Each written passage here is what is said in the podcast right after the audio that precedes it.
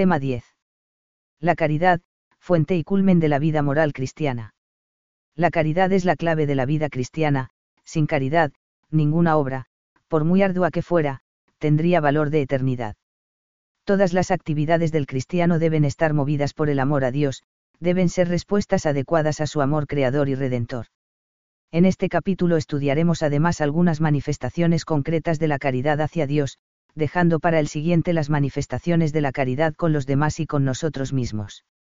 1. La caridad, resumen de la ley, vínculo de la perfección. Por su excelencia e importancia en la vida cristiana, la caridad es la mayor de las virtudes, la caridad nunca acaba. Las profecías desaparecerán, las lenguas cesarán, la ciencia quedará anulada, ahora permanecen la fe, la esperanza, la caridad, las tres virtudes. Pero de ellas la más grande es la caridad, y Cor 13,8.13. El prólogo del Catecismo de la Iglesia Católica termina recordando el principio que ya enunciaba el Catecismo romano, la finalidad de la doctrina y la enseñanza es el amor que no acaba. Todo acto de virtud perfectamente cristiano no tiene otro origen que el amor, ni otro término que el amor, CEC, N25 el amor a Dios es el término y el fin de la vida moral. La caridad considera totalmente a Dios como el fin y la felicidad.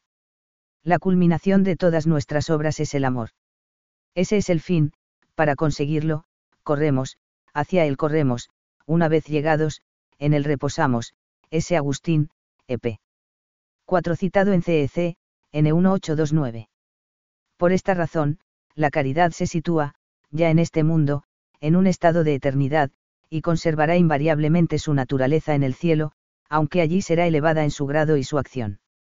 En cambio, como la fe y la esperanza corresponden al estado de peregrinación sobre la tierra, en el cielo desaparecerán, la fe se convertirá en visión y la esperanza en posesión de Dios. La caridad representa, por su naturaleza, y también psicológica y moralmente, la unión más íntima y pura posible con Dios la fe y la esperanza solo son virtudes en sentido pleno cuando están penetradas y vivificadas por la caridad. La esperanza no defrauda, porque el amor de Dios ha sido derramado en nuestros corazones por medio del Espíritu Santo que se nos ha dado, RM 5,5. Aunque tuviera tanta fe como para trasladar las montañas, si no tengo caridad, no sería nada, y Cor 13,2, CF. Gal 5,6. La caridad nos alcanza la libertad de los hijos de Dios, el señorío de nuestros propios actos, al ser guiados por el Espíritu Santo el amor de Dios desde nuestra propia intimidad. La práctica de la vida moral animada por la caridad da al cristiano la libertad espiritual de los hijos de Dios.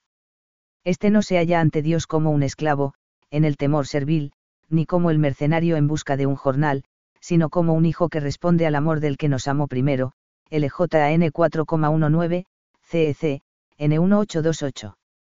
La caridad vivifica, da forma, a todas las demás virtudes y actos de la vida cristiana. El ejercicio de todas las virtudes está animado e inspirado por la caridad. Esta es el vínculo de la perfección, Col 3,14, es la forma de las virtudes, las articula y las ordena entre sí, es fuente y término de su práctica cristiana.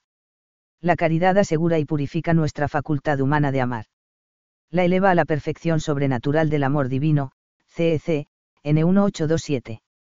Esta doctrina tradicional sobre la excelencia de la caridad y su relación con las demás virtudes, se concreta teológicamente en la afirmación de que la caridad perfecciona las demás virtudes como forma extrínseca de ellas.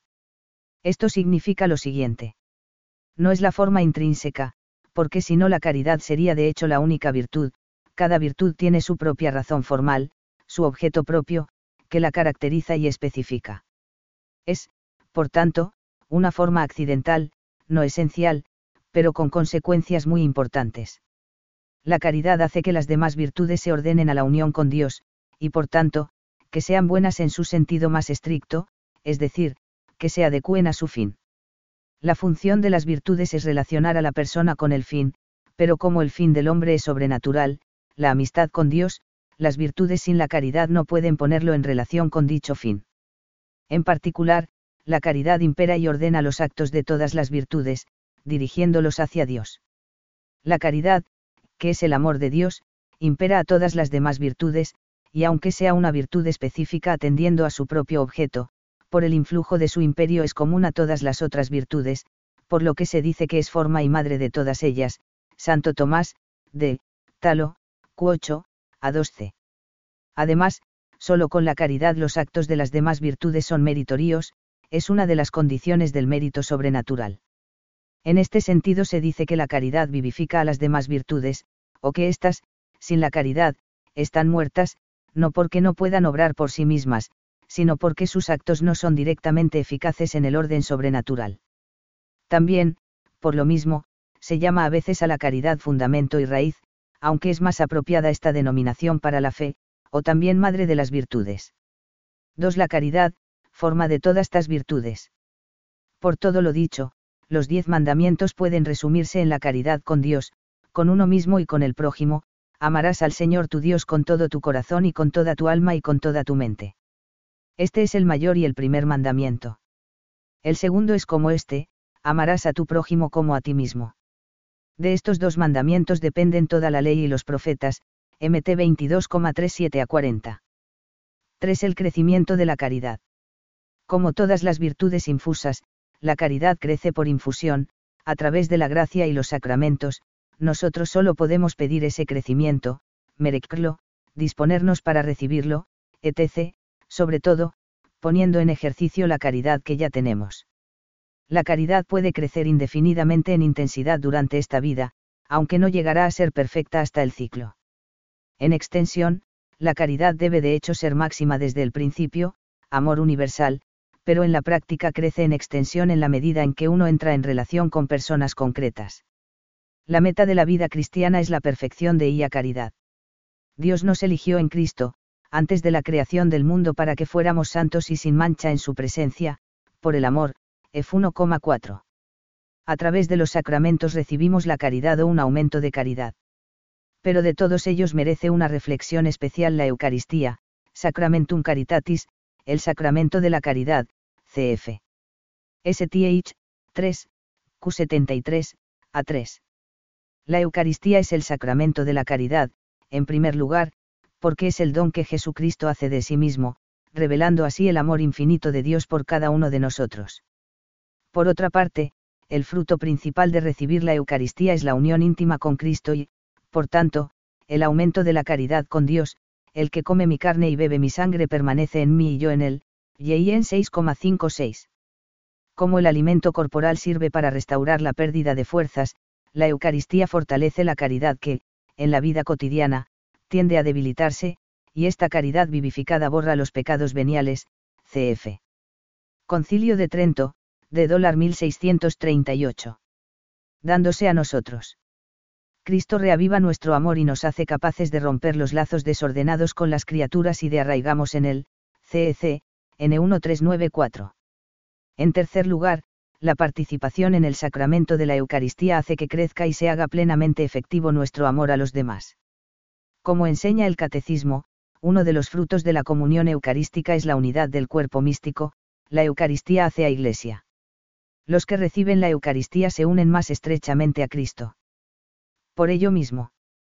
Cristo los une a todos los fieles en un solo cuerpo, la Iglesia, CEC, N1396. 4. El don de piedad.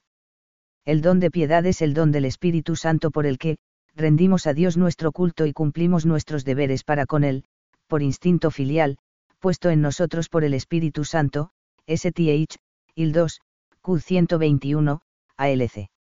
El don de piedad, que se extiende a todas las formas de la virtud de la justicia, da al cristiano la conciencia gozosa y sobrenatural de ser hijo de Dios y hermano de todos los hombres, y lo impulsa a imprimir en todas sus relaciones con Dios y con los demás el sentido filial y fraterno, característico de los miembros de una misma familia, cf.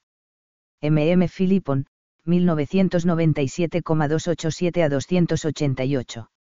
Con palabras de Juan Pablo II, mediante el don de piedad, el Espíritu sana nuestro corazón de todo tipo de dureza y lo abre a la ternura para con Dios y para con los hermanos. Regina Coeli, 28 de mayo de 1989. La ternura, como actitud sinceramente filial para con Dios, se expresa en una oración de profunda confianza en Él, porque lo experimentamos como Padre Providente y bueno, que está continuamente pendiente de cada uno de sus hijos. Respecto a la caridad con los demás, el don de piedad alimenta en nuestro corazón la mansedumbre, la comprensión, la tolerancia y el perdón. De ese modo, el don de piedad está, afirma Juan Pablo II en el mismo lugar, en la raíz de aquella nueva comunidad humana que se fundamenta en la civilización del amor. 5 manifestaciones de la caridad hacia Dios. La fe en el amor de Dios encierra la llamada y la obligación de responder a la caridad divina mediante un amor sincero. El primer mandamiento nos ordena amar a Dios sobre todas las criaturas por él y a causa de él, cf. DT 6,4 a 5, CEC, N2093. Como vimos en el tema anterior, la caridad hacia Dios tiene la característica de amistad filial. Ahora nos preguntamos, ¿qué manifestaciones tiene amar a Dios con amor de amistad filial? Podemos señalar las siguientes. 5.1. Amar a Dios por sí mismo. Amamos a Dios por sí mismo, con amor de benevolencia, es decir, por su bondad. Este amor nuestro es la respuesta al amor creador y redentor de Dios. De este modo, la relación del cristiano con Dios es una relación de amor mutuo. 5.2. Alegrarse y complacerse en los bienes divinos. El amigo se alegra de los bienes de su amigo como si fueran propios. Del mismo modo, nosotros nos alegramos de la bondad de Dios, de las maravillas de su amor misericordioso, de que otras muchas personas lo quieran y le den gloria. Como es lógico, también nos duele todo lo que duele al Señor, nuestros pecados y los de todo el mundo. Y ese dolor nos conduce a reparar, a desagraviar con la penitencia, que nace del amor y aumenta el amor. 5.3. Gozarse por la presencia Dios. El amigo goza de la presencia del amigo, los que se quieren desean estar juntos. La persona que ama a Dios goza de la presencia de la Trinidad en su alma. Si alguno me ama, guardará mi palabra, y mi Padre le amará, y vendremos a él y haremos morada en él. Y en 14,23, goza de la presencia de Jesucristo en la Eucaristía, goza de saber que está siempre bajo la mirada cariñosa de Dios. En el amor a Dios, como en el amor humano, tiene un papel muy importante el corazón. Amar a Dios con todo el corazón y con todas las fuerzas implica amarlo no solo con la voluntad, sino también con los afectos sensibles, con los sentimientos. Jesucristo ha querido que quedara expresa constancia en los evangelios de los afectos de su corazón. 5.4. Desear aumentar los bienes divinos. El amigo quiere hacer el bien a su amigo en la medida en que le sea posible.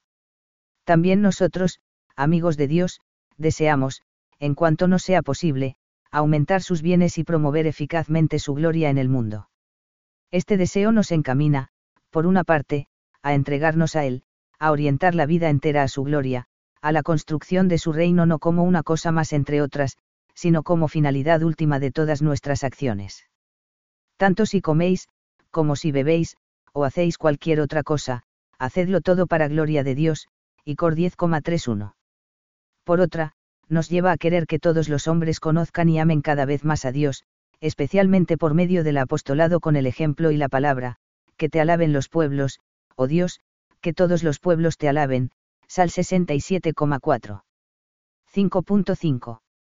Identificarse con la voluntad de Dios y cumplirla. El amor de amistad no es solo afectivo, sino también eficaz.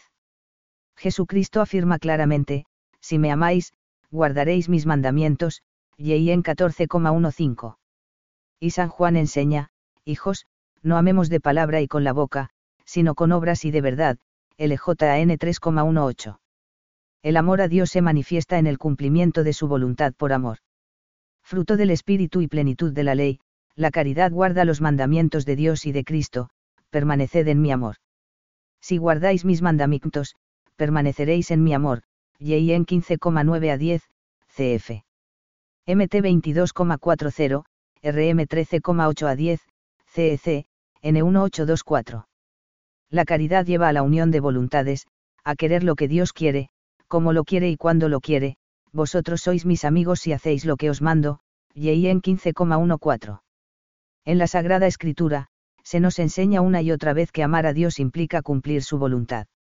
Si alguno me ama, guardará mi palabra, y mi Padre lo amará, y vendremos a él y haremos morada en él, y en 14,23. No todo el que me dice, Señor, Señor, entrará en el reino de los cielos, sino el que hace la voluntad de mi Padre, que está en los cielos, MT 7,21. Estos son mi madre y mis hermanos, quien hace la voluntad de Dios, ese es mi hermano y mi hermana y mi madre, me 3,3435. Sacrificio y ofrenda no quisiste, pero me preparaste un cuerpo, los holocaustos y sacrificios por el pecado no te han agradado. Entonces dije, he aquí que vengo, como está escrito de mí al comienzo del libro, para hacer, oh Dios, tu voluntad, Hebr 10,57. 5.6. Tratar a Dios, hablar con Él en la oración. Los amigos se tratan, hablan, se comunican sus ideas, sus penas y alegrías. En la amistad con Dios es esencial también el trato personal, la oración, es un acto de amor y camino para crecer en el amor. Dios ha sido el primero que, por amor a nosotros, nos habla de sí mismo y nos anuncia su plan de salvación. Nos comunica su intimidad, nos habla en el interior de nuestro corazón, en la Sagrada Escritura y en la Iglesia. Ya no os llamo siervos, porque el siervo no sabe diez que hace su Señor, a vosotros, en cambio, os he llamado amigos, porque todo lo que oí de mi Padre os lo he hecho conocen, en 15,15. Nosotros podemos hablar con Él en todo momento, porque siempre nos escucha. Y ese trato tiene su culmen en la Eucaristía, donde se puede dar, en esta vida, la mayor unión del hombre con Dios. En la vida del cristiano es lógico que haya tiempos dedicados exclusivamente a la oración, pero poco a poco toda la vida, si se vive por amor a Dios, se convierte en oración, y con su gracia, podemos tratar a Dios, que está en nuestra alma en gracia, a lo largo de toda la jornada. En medio de las ocupaciones de la jomada, en el momento de vencer la tendencia al egoísmo, al sentir la alegría de la amistad con los otros hombres, en todos esos instantes el cristiano debe reencontrar a Dios. Por Cristo y en el Espíritu Santo, el cristiano tiene acceso a la intimidad de Dios Padre, y recorre su camino buscando ese reino, que no es de este mundo, pero que en este mundo se incoa y prepara, ese José María Escribá, 2002, N 116. 6. Los pecados contra el amor a Dios. En el Catecismo de la Iglesia Católica, N2094, se trata de los siguientes pecados contra el amor de Dios. 6.1. La indiferencia. La indiferencia descuida o rechaza la consideración de la caridad divina, desprecia su acción preveniente y niega su fuerza suele manifestarse en no dar la debida importancia a la vida espiritual, las prácticas religiosas, etc., y retraerse de cumplirlas. 6.2. La ingratitud. La ingratitud omite o se niega a reconocer la caridad divina y devolverle amor por amor. 6.3. La tibieza. La tibieza es una vacilación o negligencia en responder al amor divino, puede implicar la negación a entregarse al movimiento de la caridad es el enfriamiento voluntario de la caridad, por la dificultad que supone la realización de los actos que conducen a Dios. No siempre es fácil de detectar y de valorar, de ahí la importancia de conocer los síntomas y los medios para combatirla. 6.4. La acedía, acedía, acidia, o pereza espiritual. La acedía o pereza espiritual llega a rechazar el gozo que viene de Dios y a sentir horror por el bien divino. Cuando trata sobre la oración, el catecismo enumera la acedía entre las tentaciones del orante. Otra tentación a la que abre la puerta la presunción, es la acedía. Los padres espirituales entienda, por ella una forma de aspereza o desabrimiento debidos a la pereza, al relajamiento de la ascesis, al descuido de la vigilancia, a la negligencia del corazón. El espíritu, está pronto pero la carne es débil, MT 26,41. Cuanto más alto es el punto desde el que alguien toma decisiones, tanto mayor es la dificultad. El desaliento, doloroso, es el reverso de la presunción. Quien es humilde no se extraña de su miseria, esta le lleva a una mayor confianza, a mantenerse firme en la constancia, CEC, N2733. La acedía, afirma también el catecismo, es una forma de depresión o de perza debida al relajamiento de las tesis y que lleva al desaliento, CEC, N2755. Santo Tomás comenta así la definición de acedía que nos ofrece el Damasceno.